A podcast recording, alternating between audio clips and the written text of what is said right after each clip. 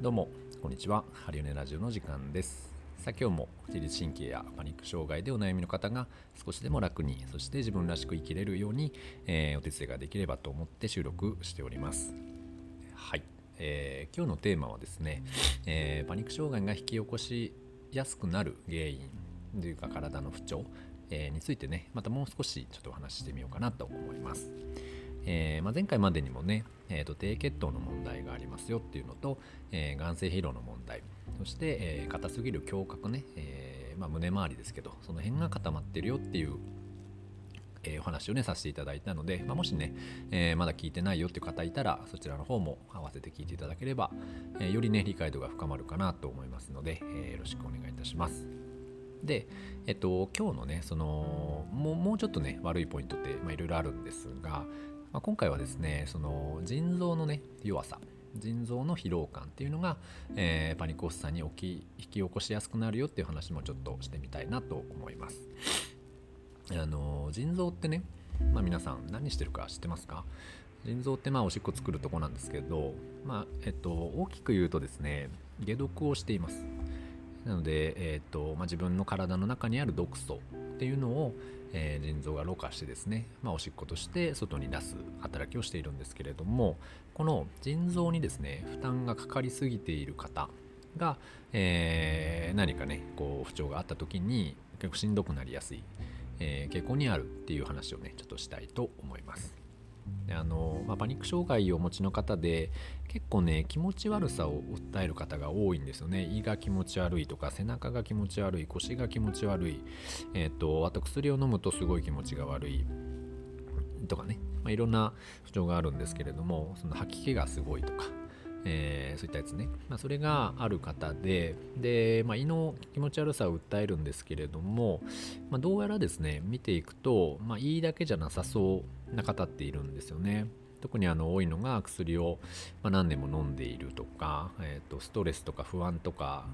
緊張と疲労感そういったものをずっと常に感じていらっしゃる方とか、えー、とあとはもう寝不足とかうんとまあ、とにかく体の疲れがひどい方ねトラウマとかあのショックな出来事がとっても、えー、多かった方とか、まあ、そういった方はですね、まあ、腎臓そしてその上についている副腎っていう、えー、臓器があるんですけど、まあ、その辺がですね非常に疲れ切ってしまっている方が多いなというふうに思っております。でその腎臓が疲れるとですねもうメインの症状としては吐き気っていうのが結構出てくるんですよ。あと吐き気があって腰痛とか背中の痛さみたいなのがあってであとは体の倦怠感とか、えー、疲れが取れないとかやる気が出ないとかあとちょっと鬱っぽくなったりとかうんでも元気がないとかね、えー、そういったものが、ま、よく出てきます。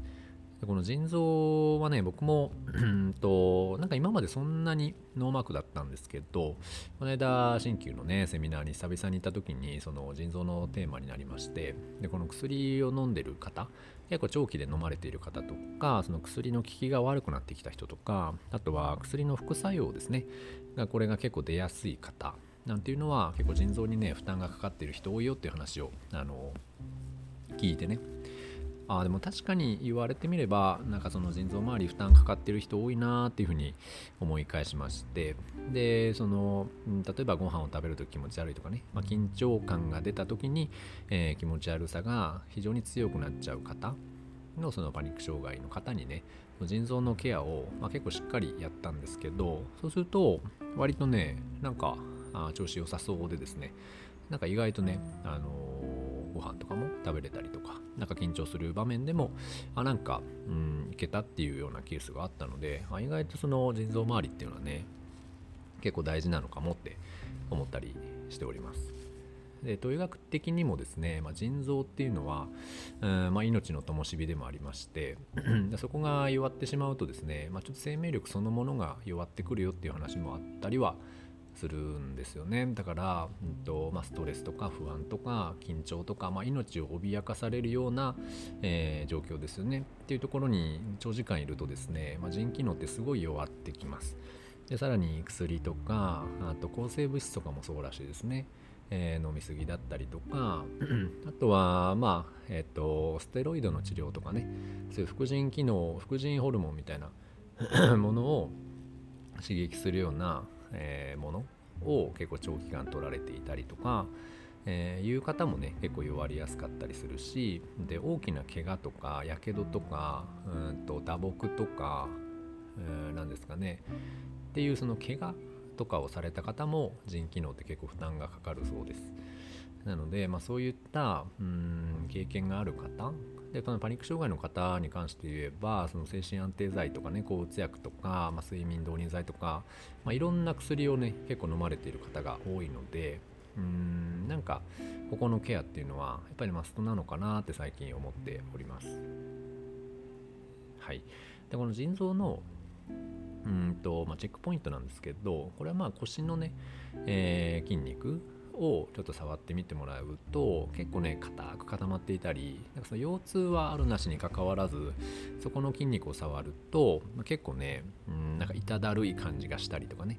あとおへそ周りお腹のおへそ周りを触ると結構気持ち悪かったりとかねする方が結構います。そういった方はですね、まあ、腎臓の負担を示すサインでもありますので、まあ、そこをねちょっとチェックしてみてほしいなと思います。あとはね土踏まずが硬くなっていたりとか首の付け根が結構ガチガチに固まってたりねで手の親指の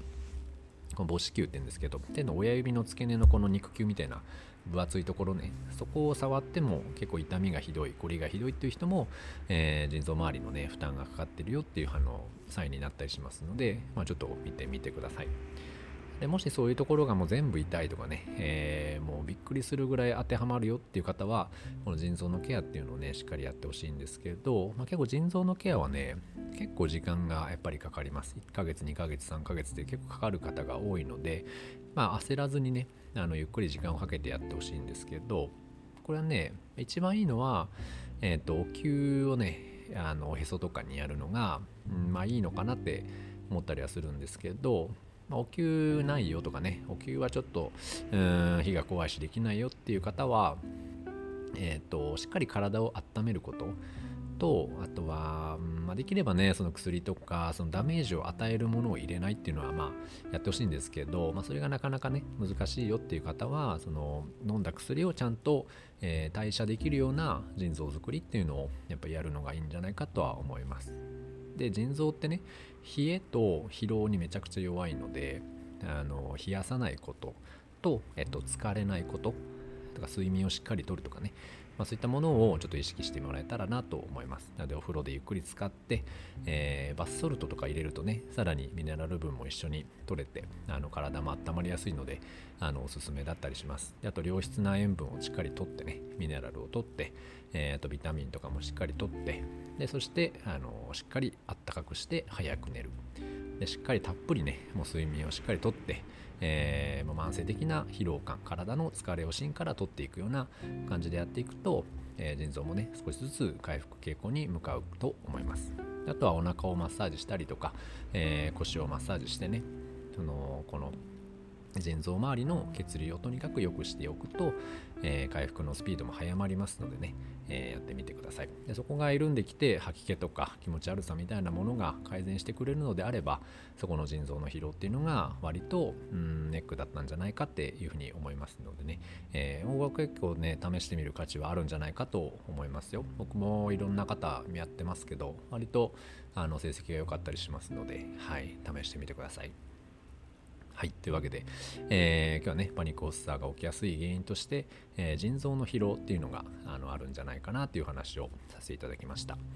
えー、もうね、そのパニックの原因となり得るものを、まあ、列挙していくとですね、まあ、むちゃくちゃいっぱいありまして、まあ、あの細かいとこまで言えば、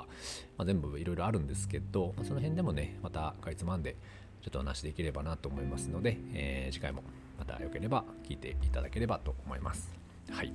それでは今日もね、えー、最後までお聴きいただきましてありがとうございます。ハリオネでした。失礼いたします。